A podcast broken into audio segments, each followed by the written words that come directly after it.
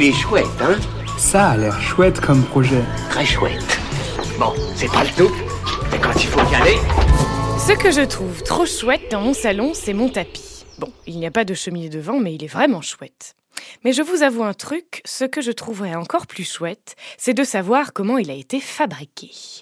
Aujourd'hui, laissez-moi vous présenter la gagnante du dernier Pitch Pitch du LUL, ce challenge qui permet aux porteurs et porteuses de projets de pitcher devant le grand public, à retrouver sur pitch.lul.com.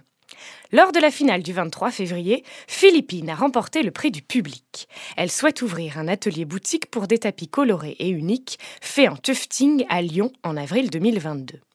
Il sera notamment le premier lieu créatif qui met en avant le tufting. Alors vous me direz, le tufting, c'est quoi? C'est une technique de tissage artisanal qui consiste à insérer la laine sur une toile tendue à l'aide d'une machine à tufter. Et alors là, vous me dites, tufter, c'est quoi?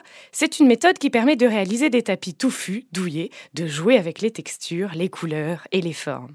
Et autant vous dire que Philippine, de la couleur, elle en met. Pour en découvrir plus sur le tufting et sur les créations de Philippine, rendez-vous sur la campagne Ulule Philippine Bro avant le 10 mars ou sur son compte Instagram.